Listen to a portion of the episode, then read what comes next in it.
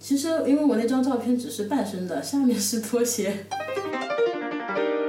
好的，欢迎大家来到《日月潭》节目的第九期。现在是北京时间的二零一九年五月三十日早晨六点二十分。我们今天啊，远程连线的，现在在法国的我们的小伙伴，也是我工作中的贵友，我们的乔伊同学，跟大家打声招呼。嗨，大家好，我是乔伊。哎，你告诉大家一下，你现在那边是在哪里？然后现在那边的时间是多少？我现在法国的南部城市马赛，这边是当地时间十二点二十一分。你那边现在是晚上了，终于我是在白天开始录制节目了。OK，好呀。哎，你告诉大家一下，你这次去那边主要有哪些活动啊，或者安排吗？这次主要是两个大的活动，加上呃周边游览，一个是周六的戛纳电影节的闭幕式，去凑个热闹看看红毯。啊、另外一个是周日在呃摩纳哥举行的 F1 大奖赛，是我们最期待的一个活动，也是这次行程的主要目的啊。然后剩下来的时间就是顺路把南法沿沿海的那些就是外未来海岸这一圈全部逛一下，然后看看人文啊，看看风景啊，这样。看看薰衣草啊，对吧？呃，薰衣草没到季节，看到的都是绿色的。啊，好呀好呀，我听上去就很有意思的几场活动都可以在一次旅行里面完成，对吧？那你跟大家一起来介介绍一下，你已经参加过戛纳电影节闭幕典礼了，对吧？嗯，在门口参加了一下，对。因为我们这个节目也是之前就是想你参加完活动的当天就录制的，但但是由于这边录音条件的有限啊，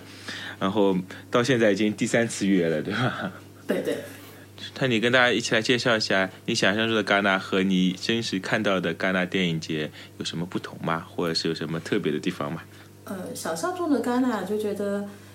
是很伟大，然后就是全球瞩目的一个怎么讲颁奖典礼吧，都觉得很大的咖，然后全球顶尖的摄影师啊，各种制作团队啊，都会在那边出现，总总有一种就是在那边我会碰到各种大牌明星的感觉。然后，其实戛纳电影节的票，我们发现在官网上是可以预约的，就是观众票，你可以预约每一天的什么电影场次。但是因为我们动作太晚了，在它截止日期之前都没有预约到，所以就只能在路边凑个热闹这样。然后呢，当我们闭幕式当天，其实我们很早就到了，早上十点多钟，第第一班火车就过去了。然后就发现他那个电影宫门口嘛，就排了很长很长的队。然后我们也不懂，因为他也没有颁奖，也没有人走毯，为什么排这么长的队？后来一问才知道，他们里面是整天都放电影的。你拿着这个什么档次的票，在哪个厅，你就是可以进去看电影。就外面排队的比看红毯的人还要多。到最后我们发现，然后啊，呃，一圈逛完回来嘛，然后大概到下午的四五点钟，那边就开始安检了，水和食品都是不能带的。然后你大概在那边要等个四五个小时，才会有不同的嗯级别的明星啊，或者说有一些是观众，其实也是会走红毯的。他们只要有票码、有证件说明，就是可以进去。然后最大的区别是，这个红毯比我想象中要短很多。我一直觉得这这个毯是，嗯，很长 的，就像人家结婚典礼走那个礼堂那个毯那种很神圣、很严肃，可以走很久嗯一、那种。然后你当你走到那边的时候，就觉得这个毯走走可能也就一分钟不到就可以走到了嘛，所以也不太理解为什么就有些人在上面可以四五分钟不走 要被驱赶那种。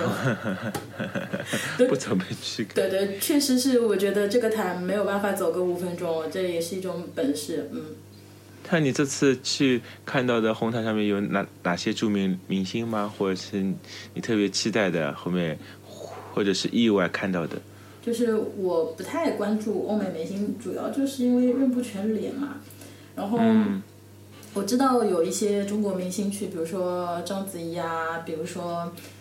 嗯胡歌啊这些。然后我们去的嗯时候，他在大屏幕上整天都在滚动播放章子怡的采访，所以其实我们哦不知道他在戛纳其实这么有影响力。啊，对的对的，呃，就他其实只还知道是一个国际法巨国那星边还是蛮有，对的。然后它就是滚动播放这样子，而且没有第二个明星，就是戛戛纳最大的一个牌子上面就滚动播放，他在采访章子怡，然后就看了一眼，我们就走了。但是也没有看到他，据说他最后那天没有走。然后我们在人群里面一直扎堆，你知道亚洲人比较矮，然后前面一站了三排老外之后，你就只能看到头，就把手机举得很高，就指望手机的那个变焦可以帮你认到几张脸变。对对对，然后那个哎嗯十倍变焦，你看到的都是很模糊的脸。然后我的小伙伴是因为比较喜欢看韩国的电影啊电视剧，就嗯一一眼认出了宋康昊，然后说我说宋康昊是谁，然后当天晚上就知道了，就是拿戛纳奖的那个呃韩国电影的嗯对的男一号，是的就是他特别兴奋嘛。然后韩国演员其实大概所有的亚洲演员在欧美都不会受太太多的重视，因为他他那一个人在那边叫宋康昊的时候，全场外国人都是盯着我们两个看。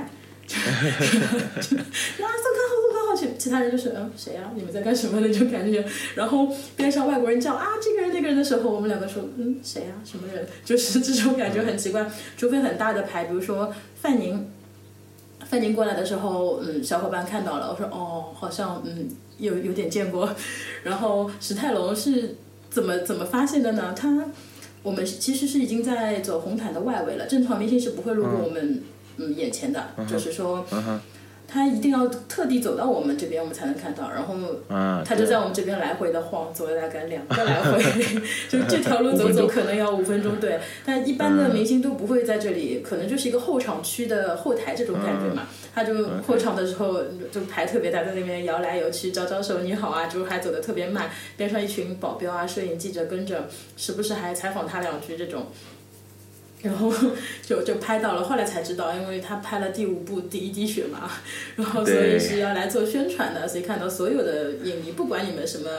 年龄段的，都是来跟你们招个手的。然后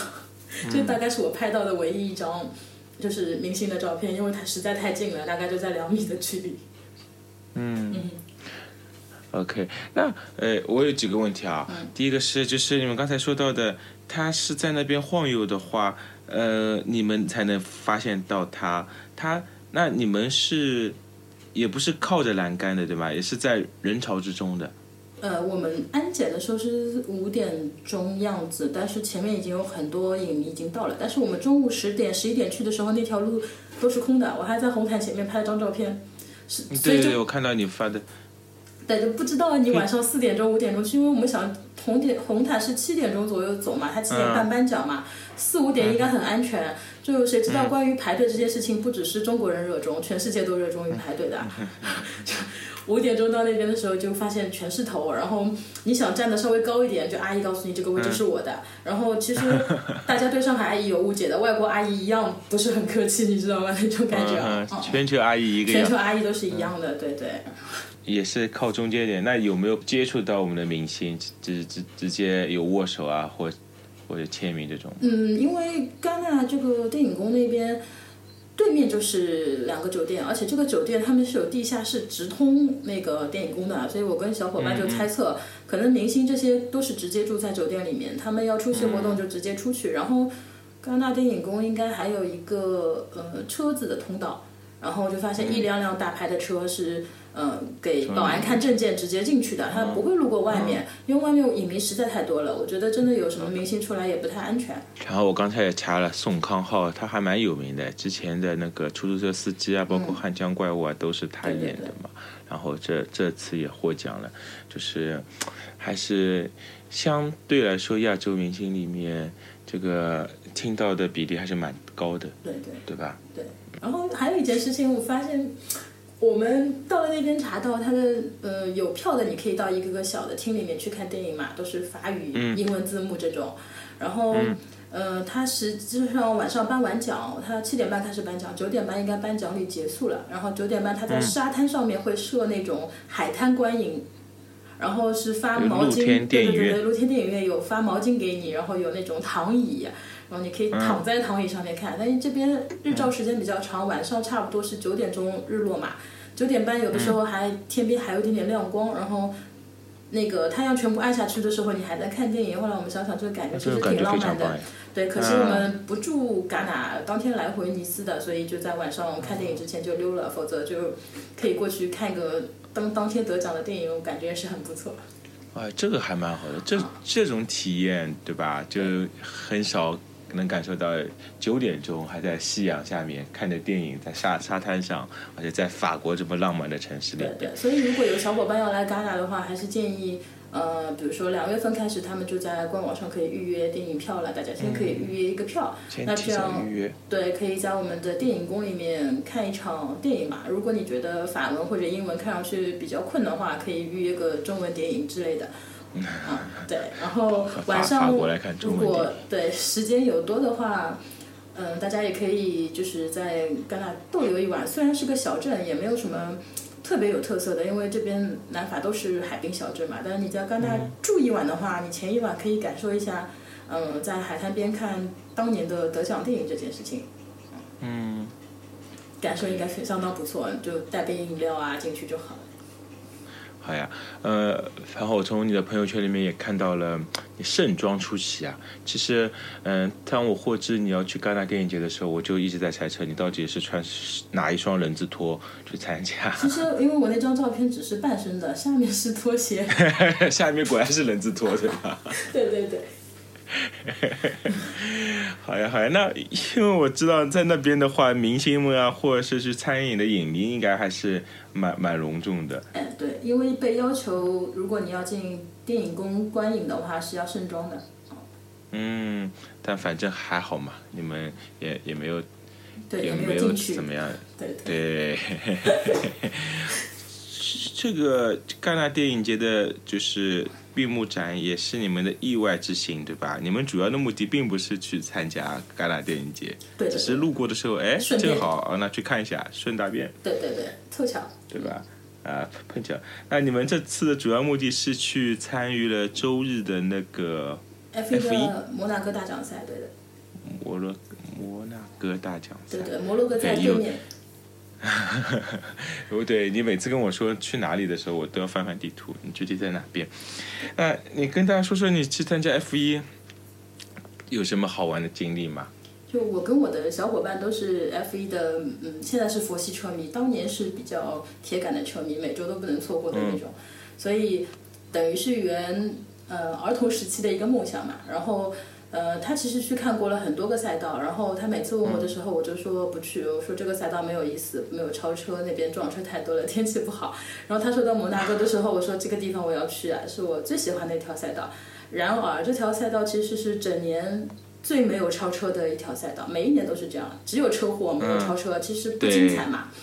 然后，但是这个风景特别漂亮。你想，我当时只有十二岁的时候，第一次看电视直播，先被赛道迷到了，才被赛车迷住的。然后摩纳哥当时就对我来说是一个类似于天堂一样的地方。我想世界上怎么会有这么美好的地方？就是嗯、沙滩。棕榈，然后全部是游艇，再拍一下就是宫殿，然后还出来一个特别漂亮的摩纳哥王妃，然后 你就觉得这个地方就是天堂。然后主持人说，啊、这个地方特别漂亮，又有赌场，又有游乐园，还都是免税的。然后 嗯就觉得，哎呀，如果有机会的话，应该要去那个地方一次。然后小伙伴问到的时候，去啊，去啊，就就就走了。然后就促成了这次的旅行。它就在赛艇旁边，对吧？嗯，我们其实是山顶票嘛，因为我之前还企图找个望远镜什么的，后来后来就在嗯淘宝对上找到了心仪的望远镜，嗯，非常好用。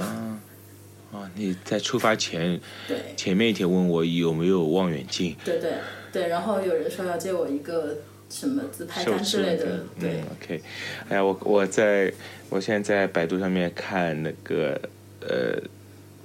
大奖赛的那个照片，真的很美啊，包嗯包括风景和那个赛道也是非常，它好像像街道一样，对吧？对，它是街道赛，街道赛那是这个赛道是是呃固定有的还是改造的就还是？呃，平时的 F 一嘛，它都是一个专业的场就赛车场地啊对对赛车赛道就是专业建造的，一般像上海就是在嗯郊区这种地方，然后呃不太会放在室内的，都是在市郊这种。然后摩纳哥是唯一一站街道赛，然后它是平时这个街道是可以开车的，啊，这么多富豪哦跑车都是在上面开的。然后我那天看完之后，我小伙伴还告诉我，他上次欧洲游的时候自己还开过这条赛道，因为是下雨天，所以开了个雨伞。我说嗯，可以的。然后，呃，这条赛道平时是呃正常通行的，然后里面有个非常漂亮的那个隧道，然后这个隧道常年打着各种广告在 F 一举举办期间嘛，然后他嗯为了呃组织这个赛事，会提前一到三个月，我忘记具体时间了，会提前一段时间把这边全部布置好，然后该有嗯那个栏杆的有栏杆，该有路肩的有路肩，全部把它收拾好。然后因为这个地面要绝对平整的，它不能有一个小石子，因为一点小石子这么高的嗯车速就容会易出引车祸，起对。然后它对的要清路啊、清人啊，然后搞得特别隆重，所以他为了准备这个街道赛，要花费很长的时间。嗯。对，是不是钢铁侠里面，钢铁侠二里面就是 F 一赛道上面就是这个赛道啊？呃因为我好像如果没有记错的话，那个就是在这个赛道上面演的。对的，对的，对的，我查了一下，应该是。对，因为摩纳哥它本身就是一个公国嘛，法属摩纳哥，它自己是一个很小的国家，就是在法国境内。对，就说到这个，我又觉得自己年轻了，因为我们买了一张英国的电话漫游卡，它是在整个欧洲可以用的。欧欧洲可以但是用它的不啊包括一点点国家，它没有写，它只写我包括哪些，包括二十几个嗯国家。但是我们是在俄罗斯转机嘛，所以我在俄罗嗯斯机场的时候就手机欠费了，他说这个国家不能用，刷了下朋友圈直接欠费，好可以的。 然后就是现在手机只有上网功能是没有通话功能的啊。然后第二个地方就是摩纳哥，我跟小伙伴到摩纳哥以后就发现两个人双双断网了。就我们两个不能走散，一旦走散就找不到对方，因为摩纳哥也不在他那个英国卡的范围之内。他虽然在法国境内，但他自己是一个独立的国家，然后他啊不能用英国的那张电话卡上网。 你们、你、你、你们、你们我之非前没有常绝做好望，攻略，因为我真是们买的是山顶票嘛。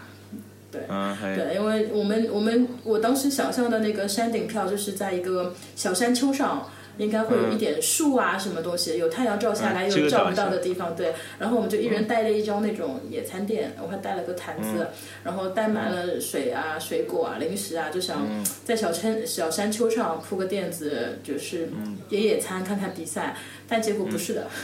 它是一个嗯那种栏杆，水水泥栏杆，啊对，然后那个栏杆上面是可以坐一个人，然后它的背后可以坐人，然后在后面的那种嗯就是路边的那种种植的树嘛，它上面嗯呃用一个一块块方块全部铺起来，就是你可以坐在那个树树上。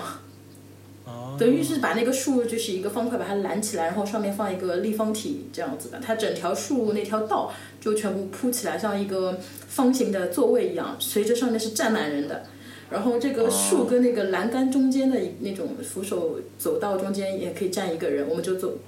就站在那个走道里面，就整整也是提早到的。然后因为他说人非常多嘛，建议我们早上六点钟只就能到。站票。对，其实这个比赛是下午三点十分开始的。我们之前收到官方的邮件说，因为人非常多，所以我们给你的建议是，嗯，第一，因为它票价便宜，所以建议你们降低预期；第二，建议你们越早到越好，最好不要晚于早上六点。三点的比赛，六点到又没有地方坐，这种感觉。后后来我们大概也是早上的十点多、十一点不到找到我们的山顶位，然后就就挤啊挤啊，终于找到一个那个视野还不错的地方，然后就在那边像军训一样，就整整从十一点钟站了站到了下午的三点钟等比赛开始啊，哦，站了四小时十。一点。那比赛这这整个过程怎么样的？形容一下。整个过程其实最让我惊喜的不是比赛，是比赛之前跟比赛之后。我们一一直看电视直播嘛，所以你不知道现场是什么样的，你也不知道现场的就是车迷啊、观众，因为一般给到镜头的时候，大家都特别嗨嘛。我们在山顶其实是观众最多的一趴。呃，他在那个开赛之前的三个小时，就会有直升机来回飞啊呀、飞呀、飞，然后我们就可以看到那个镜头对着我们，就很高兴的对他挥手嘛。然后他其实要飞两个多小时，所以在后面看到他就没有人想理他了。就无无聊了。对对对对，然后那边有很多游艇，所以没有比赛的时候，我们就先看游艇，然后有大的游艇停在里面，小的游艇嗯跑来跑去。最后在比赛开始前的两分钟跟比赛刚结束的，就是刚刚冲线的那一刻，嗯所有的游艇其实都是会鸣笛的，就一个港口的游艇一所有起的鸣笛，然后对我还录下嗯来了，我觉得好神奇啊！就是你你觉得这个游艇跟比赛没有关系，它只是一部分嘛，但其实所有游艇上的人都是非常享受、非常参与这个比赛的，就觉得啊，这是我们整个活动。对对，这是我们大家一起参与的这个活动。对，然后其实，在游艇上你是可以免费看比赛的。对对，好多年前有一场比赛，我跟小伙伴就就津津乐道嘛。有一次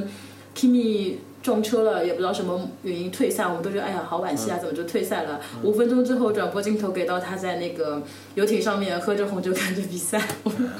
就直对对对直接就变成观众了。对对，只有摩纳哥赛道可以这样玩，对的。嗯，然后游艇上面经常可以捕捉到各路明星啊，各路呃，比如说王公贵族啊，你知道欧洲这种亲王什么比较多嘛？我们还在讨论说前一天呃。前前一周在戛纳捕捉到周杰伦嘛，说他也比较喜欢赛车啊，什么东西，会不会第二天在摩纳哥就又抓到一个？我说应该不太会，人家在巴黎有演原来唱是会。这样。嗯，那你们在法国，因为现在还在游玩中嘛，对吧？整个呃，我感受到你非常快乐的这种氛围。嗯，然后再跟大家说说有什么好玩的事情啊，或者是有什么特别的经历，想跟大家分享一下。特别的经历，分享一些我觉得跟想象中不一样的吧。嗯哼，比如说哪哪一方面？比如说，嗯，过海关的时候，就大家都觉得很方便，就可以过去了。有些是采指纹，有些不采嘛。我们是从尼斯进港的，它其实不算一个太大的海关。然后我的小伙伴比我，嗯，先去，呃，入关，我在他隔壁。但结果我入关之后十分钟，他人都没有出来。我收到一条微信，他说因为我的指纹问题，我被扣留在了那个海关。我说好，那我拿好行李先等你。结果差不多，嗯，整个过程半个小时左右，他就出来了。他说，嗯，是因为他们采集不到我的指纹。他说，在他们的欧盟系统里面都没有我的指纹。就我出国的经验可能不太多，像我的小伙伴非常丰富，他整本护照基本上都快满了。嗯，还欧盟国家一半以上都是去过的，所以他说怎么可肯能定采搞不事到情我嘛的护照？对，然后他也没有想到是搞事情，他就想到法国可能就人民也比较散漫，系统可能也就比较散漫，也没有想。他说我说确定确定吗？他说对。 他说他们把我围在办公室里面，大概三五个警察轮流在那边查，都没有查到。嗯我说然后呢？他说然后就问我你们的行程是怎么样的？你们几个人在这边几天啊？你为什么要在这个城市待这么多天？就是。我我说然后呢？他说然后他就看我的护照，然后就看着那个护照上的照片说 it uh, look look like you，然 后然后我说对，外国人看中国都一样，然后他就说对 it's me，说就是我， 不是看上去像我， 废话嘛就特特，拿别 着有护意照思，的就是时候，南方护照说嗯，你看上去有点像你哦，Frank，就这种感觉，嗯就直接想打人，就是打不过那种感觉。后来。嗯那个警察说问了很多嘛，就想问问查户口一样，全部查出来了，拿他也没有办法，就说你是不是一个嗯人来的？他说不，我的朋友在门口等我。他说那你要带我去见他，然后又又又找到我了，找到我就说嗯，你你你你你是他朋友吗？他说对。然后你们是一起来的吗？他说对。他说我能看一下你的护照吗？然后我就给他了，因为我过关的时候连指纹都没有按，就直接嗯，瞟都没有瞟我，敲了个章就让我走了。 然后现在问我要护照，我有点心虚，我怕我的指纹也没有。 嗯哼，然后问了点简单的问题之后，这个警察就说：“那你留个电话给我吧。”然后就我的小伙伴要了一这么高个级。英国的电话，我们想是不是万一有什么查到他的犯罪记录，会不会还把我们抓起来？后来想想留留个电话，我可以把卡丢了，也没有什么用，对吧？对反正啊嗯他要了，我们就给他了嘛。反正我们是就是良好的就是中国公民这个形象还是要树立的。然后给了他电话，他就嗯说如果你们有任何的帮助，可以打我的电话。他拿我们的电话先拨了他的手机嘛，然后我们说哦好的好的，然后就走了。结果刚到住宿的地方，警察就发来消息，他直接是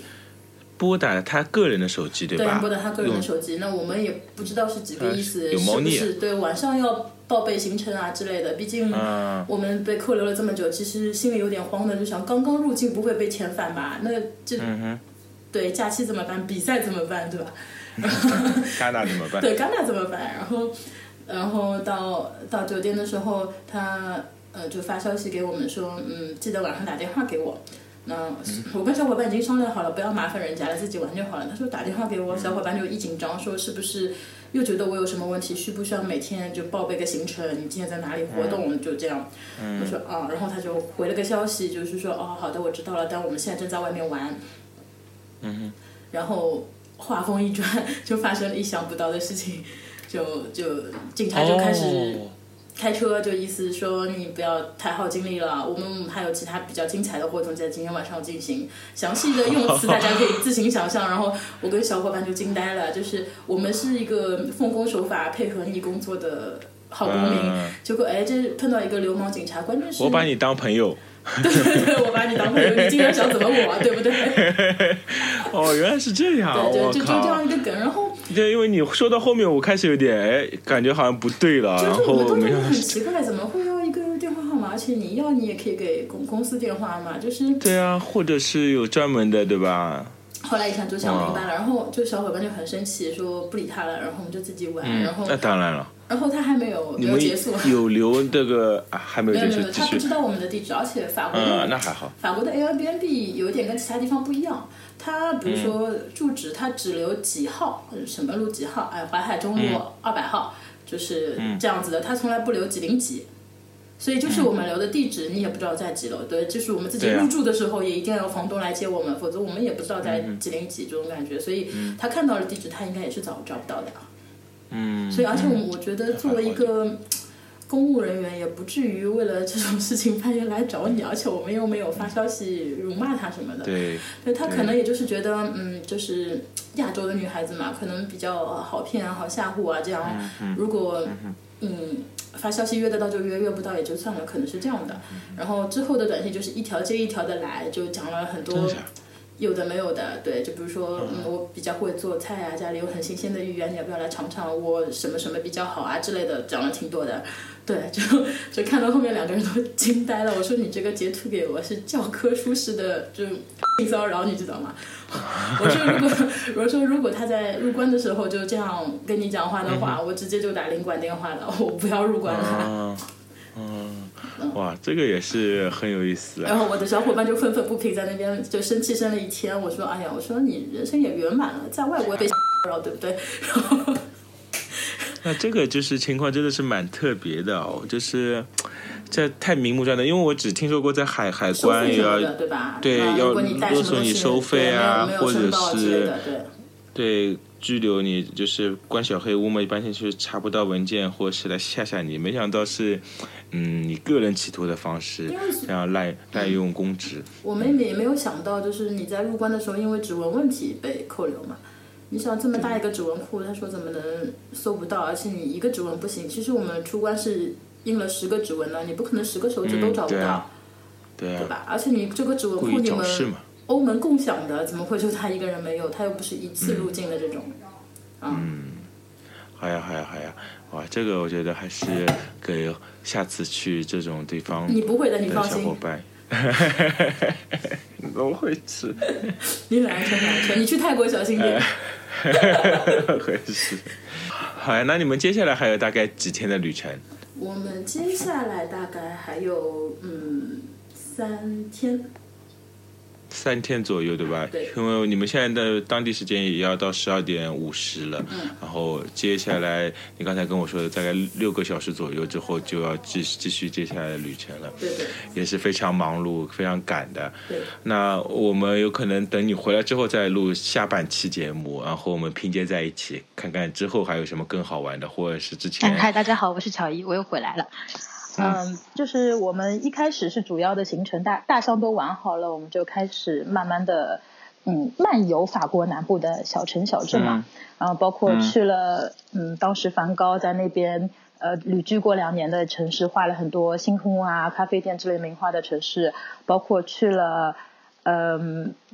圣十字湖就是那边有一个山区，嗯包括峡湾啊这些以前在中国从来没有见过的这种地貌，包括我们还哦包团，因为圣十字湖跟一个薰衣草田嘛，它是在山坡上自己没有办法去，所以我们要那个租车，但我们都不会开车，就在网上订了一个，还是一个中文团，然后啊是由一个、对，她是当地呃留学的一个中国女孩子，她一个浙江女孩子，在法国读研究生，读完刚毕业，然后暂时在那边工作。她说她休息天就会嗯接接团，做做外快，带我们走一条这样的线。她主要负责开车，然后把我们丢在景点玩，到时间回来 pick 我们，就就就这种事情。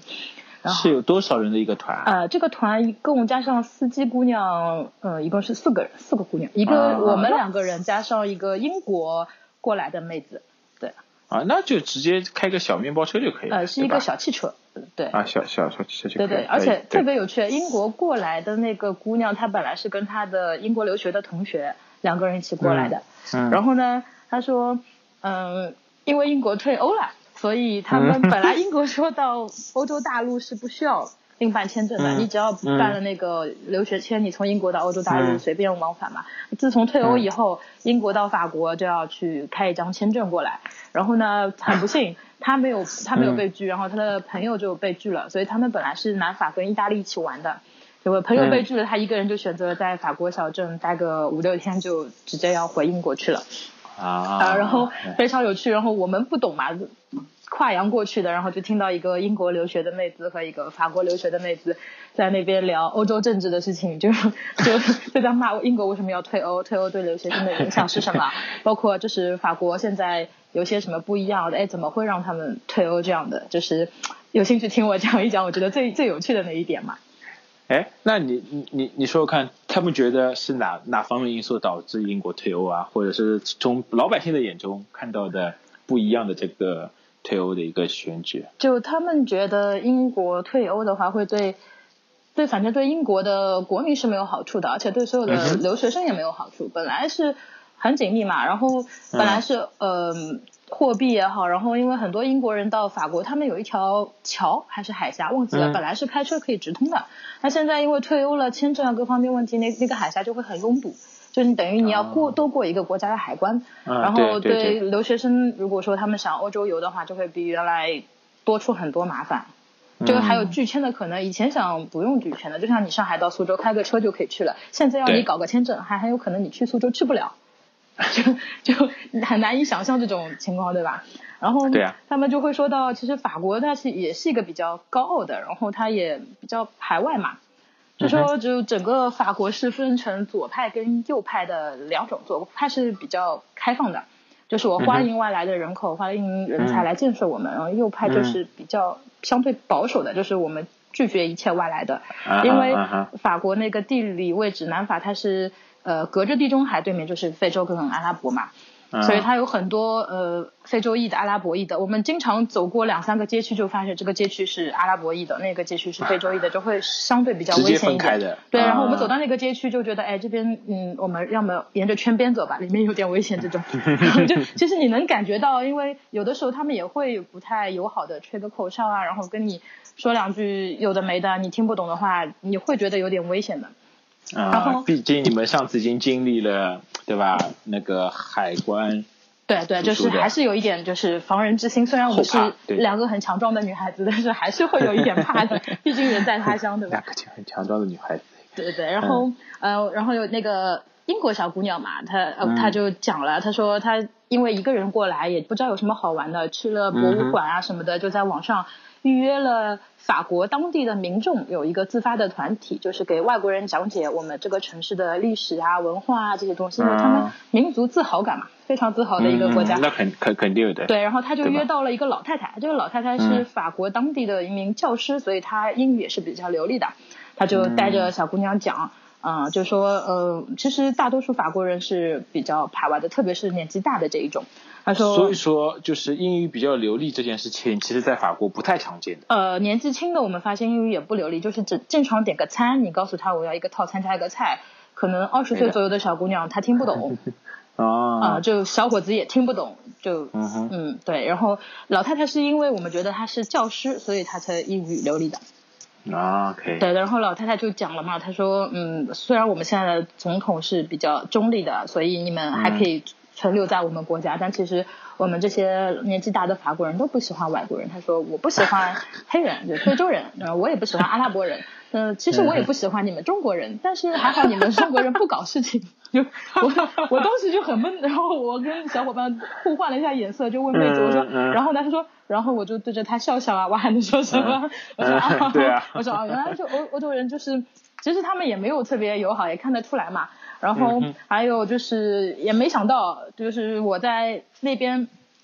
过马路的时候，以前就有一种听说是在欧洲是没有人穿马路的，哪怕这个街道上没有人，红灯你嗯就会停下来。但第一天去的时候，经历了第一个红绿灯，红灯嗯一亮，除了我们，所有的欧洲人都在往前 走。我就一眼就被这个认感认感觉输回到了上海，对吗？呃，没有没有没有，上海人是会停下来的，因为上海的啊车，OK 不是所有车都让人嘛，前一阵子 对吧？但是在这个欧洲是是不对的，就是嗯红灯一亮，只有外地人会停下来，当地人都穿马路了啊。我不知道巴黎是不是这样，但是我们走的南法是这个 套路。然后当时就觉得，嗯反哎正也呀，是蛮尴尬。嗯 怎样一眼识别外国人？不穿马路的那些就是。然后好可以，然后第二天开始我们就就装着像当地人一样，就很悠闲的看到红灯就闲庭散步的晃 过什去么了嘛。鬼？然后，对 对对，第二件事情是我在就法国，虽然没有被抢，我觉得很丢脸。所有人去法国都说，哎呀，我被抢包了，我被抢那个嗯摄影机的镜头了，我被抢各种名贵的东西，但是我们也没有什么贵的东西，所以也没被 抢。回来每个人都问候了，啊，你法国回来有被抢吗？没有被抢，像没有去过一样。但是我经历了一件差不多让我不开心的事情，我被插队了。嗯嗯啊，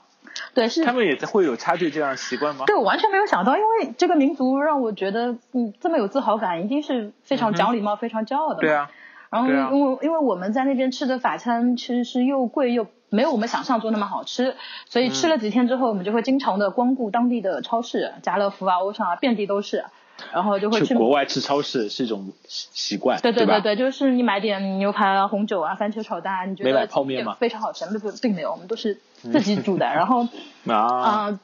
去的就是因为天天去嘛，就熟门熟路的。那个超市的就营业员每天都看到我们嘛。然后有一次我排队的时候，大概是最后一次去超市了，因为快回来了。嗯然后我们就推了个小车在那边等结账。呃，我后面还是有人，队伍还挺长的，就看到我的嗯右边突然之间杀出来一辆车，一个、一个这手推车，手推车手，手推车，对，一个大概呃目测两百斤左右的女士推了辆手推车，就那个车那个车头就插到了我前面，我看了她一眼，她第一句话是 Excuse me，最后一句话嗯是 Thank you，、中间是嗯、连招一样放了一段很长的法文，你没这听就懂？明白吗？Excuse me，巴拉巴拉巴拉巴拉嗯，Thank you。然后我就看着她，就发愣的瞬间，她就把车推到了我 前面，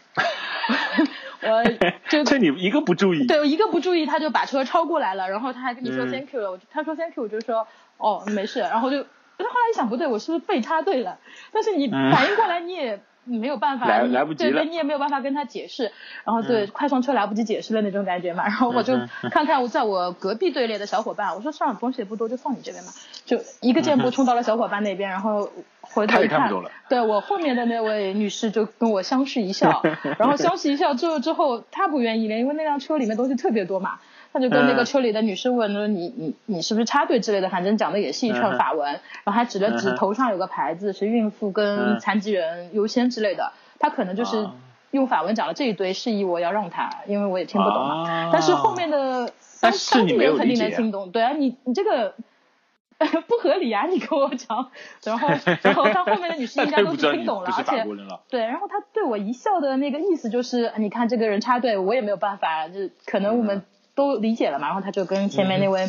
女士聊了几句，说意思是你怎么推这么多东西就进来了，结果也没嗯有争赢，这个队就顺理成章的被插掉了，然后留下来我跟小伙伴 就互换了一下眼神，就觉得啊，嗯，就是没被抢不错了，被插队就被插全队球吧。超市一样，对，都是有会插队的，嗯，女士、男士，就是风俗习惯对我这个事情不只是在中国有发生，嗯啊嗯，嗯，真是比较独特的经历啊，也比较有意思。然后我就想，如果下次再碰到这种 excuse me，是不是就当不好意思，我不会英文，我 excuse me 都听不懂，我是不会让你 的。我在想， OK， 对什么套路会好一点？对，在当地的话，在国外啊，我跟大家说，就是我们之前有小伙伴在巴西的时候也碰到抢劫的，但他们嗯、呃就是拿出了手枪，好像，然后说了一堆当地的西班牙文嘛，我听不懂然。后呃，对他们是怎么样解决这件事情呢？他们就装作听不懂，然后就很灿烂悠悠的走开了。就表但情其自实他然们啊，对嗯，但是他们后面去想，是非常后怕的，一个是是至少是拿出枪了嘛，嗯，对吧？但是后面他们也仔细想了一下，有可能也是一种强行的乞讨方式，嗯嗯，那有可能这个只是当地的一种风俗习惯而已吧，嗯对吧？我你是们只能说这样去理解，插队吗？嗯，呃全球都一样的呀，啊，对，全球都一样，对吧对对，对就吧反正就这个这个嗯人嘛，对人 人人人，对对对，啊，人 嘛，OK，你继续，因为我发现乔伊的语速非常非常快的啊，我有可能要在后期把它降到百分之八十的速度来播放。 否则可能跟不上，对吧？对对对对对对，好，你继续。 啊，好好好，然后。然后那边其实，呃，法国跟我们这边的驾驶方式是一样的，就是靠右行驶的那种嘛。嗯哼然后嗯、嗯呃说，呃前面说到可能从英国那边会自驾过来，然后就嗯讨论了开车这件事情。其实你中国驾照在法国的任何地方都可以自由开的，只要你换哦本那国还可以际的驾照就好了。啊，对，还还是要换那个对对对，还是要国换家的，的就是因为听那边的开车妹子说，其实换起来也不难。那法国对啊呃就是南法那边也很多山路嘛，上上下下。但是嗯如果我没有记错的话，支付宝上面换的国际驾照并不是真正意义上的国际驾照。呃啊，，白色的本本的他那好个像并说不是真正意义的，不是对的，支付所宝以说版还是对对要的，申请还要还是申请要到专门的部门去去去翻译本嘛，其实是个翻译本啊。嗯但其实比较危险，因为那边的山路还是特别多，而且路特别窄，有的时候只嗯有哼单车道，就是你可能这项过去了，你不知道对面那一条车道会不会有车来。不，你在上海会开车的话，能应付上海交通的话，基本上在全球都可以应应付的。那我觉得那个当时我比较放心，是因为那个。呃，接我们的小姑娘她说她是浙江人，我是觉得你浙江山路这么多，你能开好，你在法国都不是问题。嗯嗯对对对，但是后来又聊到了嘛，那那个英国的小姑娘就说，哎，我们英国那边同学就说，他们也会开车过来，就是签证好办的时候，前两年也来过，然后我们就嗯嗯哼提问了，因为英国是跟就英联邦国家跟香港那些地方不都是左左行的嘛，对啊对啊对啊。对，我嗯然后我们就说了，我说那如果英国开车过来的话，不是会有一些不一样嘛？他们说对，行驶方式不一样，而且因为那个驾驶员坐的位置、方向盘嗯都是倒的嘛，他其说实视角也不一样的。对，他说如果你从那个左边开车过来的话，你是有驾驶员盲区的，所对以如果对你的并不是很习惯那个英国的车就要的话，适应一段时间的。对你开到呃法国很容易出车祸，因为它的、呃，对，而且最最最最容易的是，你打转向灯的时候会打开雨刮器，啊，这是最最就是 第一个反应，啊，对因为雨刮器方向也会改变嘛，对对，然就后是嗯盲点啊，包括你的排档部分就都会改变。如果去过新西兰自驾的话，都会发现，呃，这个习惯，如果你在那边有十几天的经历，回来回到上海之后，开车方式也会 有所改改变吧，嗯有有有所适应的。继续说你嗯其他你只能的旅行跟我在其他地方看到的也没有什么特特别的，就是有一句话嗯你就总结的特别好，就是都是人嘛。 你有你有没有觉得那边的人比你们优秀在哪里？因为你知道法国人很懒，我们一直全程就很担心。说嗯他们会不会罢工啊什么的？因为那个嗯，法国妹呃留学的妹子介绍，法国大概一年的国定节假日在四十几天左右，就是他们全年有四十几天是不用上班的。然后除此之外，剩下来的三百二十天有三分之一是不定时罢工的。 嗯，他说你很怕这种时候坐火车，他说说罢工就罢工了，说这个车不开就不开嗯了。然后根据我们坐那个当地火车的那个经验嘛，就是它确实是不准时的，火车嗯那啊肯定、的飞机啊，还有那个那它的不准时是指往后延还是提提早？应该不会提早。就怎么可能提早呢？就是说，对啊，说了会开的店，然后说二十四小时营业的店，你中午去的时候那家店是关的 关他也店没有任何解 释。我们最后一天的时候，因为要赶赶火车换飞机嘛，然后大概嗯五点半样子想找个餐厅，找了整整半个小时，就是愣是没有找到开门的餐厅。是个是星期天，他们星期天是、呃哦啊很多是不营业的，礼拜天嘛。对，对，然后我们谷歌地图跟那个猫头鹰都搜了开店的那些店铺，一家家找过去，嗯嗯嗯找了半个小时都是关的，特别随意。啊然后就脾气特别大。对他应该开的，因为我们都是找正在营业的店铺嘛。然后对最啊最对啊最那个有意思的是，有一家店铺跑过去，他那个营业时间，因为我们每家都会看营业时间，嗯嗯，我们也理解你跟谷歌上面的不一样嘛，可能是谷歌的那个信息有误，嗯但是有一家走过去就看到手写的一张纸，就是呃今天不开门。 呃，老呃就是比如说老板心情不好，对对对对，就是觉得老板娘跑了，今天不开门这种感觉，你知 道吗？下午过去的时候看到一条说，呃，今天七点开门，我们大概六点半左右要上车嘛，所以五点多嗯赶到的时候，看到说今天七点开门的时候就，也是崩溃了。对，也是崩溃了，就是怎么手写的往上贴一下就好了，就是非常随意的一个国家，我们觉得啊，嗯算了 OK 也可以理解，但是我们就很羡慕他们那边的上班方式嘛，就嗯今天不想上班，贴上门不开门了那种。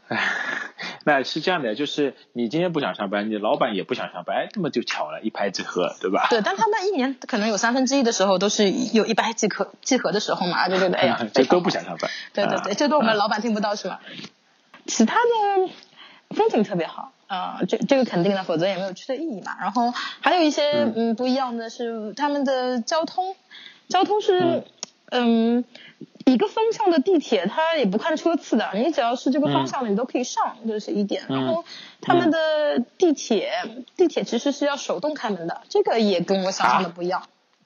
手动开门，呃呃呃，解释一下啊，就是嗯，呃，你正常的上海地铁到那里了，它停下来会滴滴滴两声提示你，然后门就嗯自动开了，是统一的，所以我们一起开嘛。对然啊后呃，马赛跟那个尼斯的地铁，它是地铁到那边了，然后嗯它就停下来了。停下来之后，你就嗯看到有人出来，有人进去，但你一开始没有留意嘛，然后你就觉得门嗯是自动会开的。然后直到有一天，我们两个回去的可能比较晚，那个地铁人比较嗯少，所以我们就没有跟着人群上车，我们自己站在门前，就发现隔壁的门都开了，然后有人下来，嗯有人上去，但是我们门前的门不开，我们以为门坏了，然后嗯看到门里面的小哥哥做了一个摇摇手柄的动作。就啊像他摇、摇八他音提示盒你那种，对，没有，嗯他自己在里面摇了一个手柄，然后那个门就开了，啊然后我们也、也没有解释，我当时也没有反应过来，后来想，哎呀，人家一看就是，啊，你看两个外地人门都不会开，算了，帮他们开了吧，就是这种内心 OS。我后来一想，我说，哎呀，又被看出来了，就是，啊、 就游客样子很明显，门都不会开那，嗯，他为什么要这样去设计呢？省电，不理解，可能这个地铁就是比较设计得比较早说到吧底。还是就法可国能也人比较跟懒对国家的那个民族特色也有关系，就是嗯他觉得都这是个人门嘛，呃，你需要开了才开，不需要开了就把它嗯关着吧。就是地铁还有他们那边电梯也是，都不是不是那个自动开门的，电梯到了自己拉个门，对。呃呃，因为在你就对对你刚才说到的，就是地铁门不开，我第一个想到就是老式那种电梯要开两层的，哎，对，对吧？你如对果对对对，你你你如果一层不开，那就不停或怎么样，它就不需要去开。那我这个能理解，但是它是一层的门，你还要手动去开，对，它是一个摇动的把手，三百六十度你要转一圈，差不多转一百那八十度那个门就会你开。尝试自己去转动吗？还是要费很大力嘛？我呃，的意思不用不用，我就我它想问它很轻，很能啊，很能它也转。是个机关形式，而且它对吧是就并并不是纯手动的，让你去用力去把门打开的，只是一个机关或者开关的形 式。对，而且它是双面的，就是说里面的人要下车，它可以摇；或者外面的人要上车，它也可以摇。然后我就啊 OK，我就 OK 就有一个嗯不太好的想法，就是如果说嗯里面的人要下车，但我不想上对车啊，我跟他反向摇，不让他下来会怎么样？对， 那你下次可以去试试。 就我不不敢不敢。 探索另外一条门。就他有这种他有这这个种来设打计，我就你觉得可能不太合理。我就想，如果可能你在我们这种人流量这么大的国家，你这样一下，可能就会有很多人被困对在啊车上，对啊，斗殴啊、打起来都有可能，对不对？ 嗯好的，好的，我觉得这个还是蛮有趣的。你去的两个城市都是这样的，对吧？我去了，呃对，去两个坐过地铁的城市都是这样的。好呀，我我觉得你这个经历还是非常丰富的。如果下次我们有听众小伙伴想去法国尼斯和戛纳那边的话，都可以来收听我们这样的节目。乔伊这边还有什么特别想分享的吗？嗯，还有我觉得他们有一个景点，我重点要推荐一下，但是它很耗体力，在马赛的边上，它有一个公园，峡湾公园。峡湾是以前冰川溶解掉以后，在那个呃靠山坡的地方，嗯形成的，所以它会有嗯不同深度的海水，然后它的那个风貌就会特别不一样。这个东西在中国大陆都没有，在北欧比较多。但是呢，哦我们被美丽的图画骗了， 那边只能徒步，而且它没有在它的宣传手册上对外公布，所以我们是看当时很多留学生跟当地人的帖子找到的。嗯，然后那天徒步回来的一整天，我们都不太好，就把自己走瘫了。徒步了多久？大概？徒步了一个半小时，但它哦没有楼梯，都是砂石路，就是你走两步脚一滑，走两步脚一滑 OK，啊。 OK，对那这是天气情况还好吗？二十几度，但是感受到了地面四十度的温度。啊，就会比较闷热一些，对对对，是吧？嗯啊，那还还好吧，一个多小时的话，大概基本上走个十五六公里，五六公里。其实没有那么长，三四公里，但是就是要走一个多小30时公。对， OK，, 所有所有徒步的风景都是值得的，因为你对啊走了那么那肯定的大的路，看到的风景都是你不走路看不到的。对，对的，对的。其实这些自然景观的话，还真的是每个国家、每个区域、每个地球的角度都是会不一样的。对对对，嗯嗯，自然风貌，嗯。好呀，好呀，那我觉得乔乔伊这个经历也是非常独特，而且乔伊每次我问他接下来去哪里，他都会说一些我听不懂的地方，所以说 下次你想你已经计划好去哪里了吗？那远近的没有，远的计划好了，明年应该是去日本看奥运会。哦，说到你这个计划，我如果没有记错的话，你去年那个俄罗斯世界杯的时候，你也去赶到了现嗯场，对吧？对对，因为我们小伙伴说他玩的地方太多了，他在下次出去旅游只就是摆 event，就是哪嗯里有大型活动去哪里凑热闹。去年是世界杯，今年是 F 1然后明年是奥运会。他说我要哦我看觉看得这这些种不同的经历，对，然后凑巧我都喜欢。哎，这种经历还是真的蛮好的，真的蛮好的。有有这样的驴友，还是至少他会去探索对周边有什么好玩的，并对并不是说我们去探索，哎，最近日本有什么好玩，韩国有什么好玩，或者是就是纯粹为了去旅行或者去买东西去去的，而是一为了一个事件去的。这个还是真的对，就而且他老外的思路吧？对我对就对，就他这样说吧，他对会吧去参加这些热闹，然后不懂的地方我就可以跟他解说，说啊那个嗯 对世界杯，我告诉你啊，这个足球那个队员现在是谁谁谁，他啊们踢的是什么阵阵型，对吧？他们现在当红对，的申球花星是队哪为什么没有个？ 上？你申花队不参加世界杯，下次跟你解 释。啊，是这样的对，吗可能下一好届的会好有的他们。对啊对对，就这样。好的，好的，好的，好的。那下次我们有机会再找乔伊来聊聊之前有什么更好玩的一些旅旅行的经历，或者是生活中的一些好玩的事情，或者邀请上您那位。好闺蜜一起跟我们来聊聊天、唠唠嗑，好好 o k 好吗？可以可以好的，呃，如果大家对你身边的事情、丰富的人生感兴趣，分享给大家的话，可以发送邮件日月 talk at icloud 点 com 联系我们，我们会跟大家进行一个远程的连线，然后会把节目放置在我们的日月潭播客里面。先这样，拜拜，拜拜。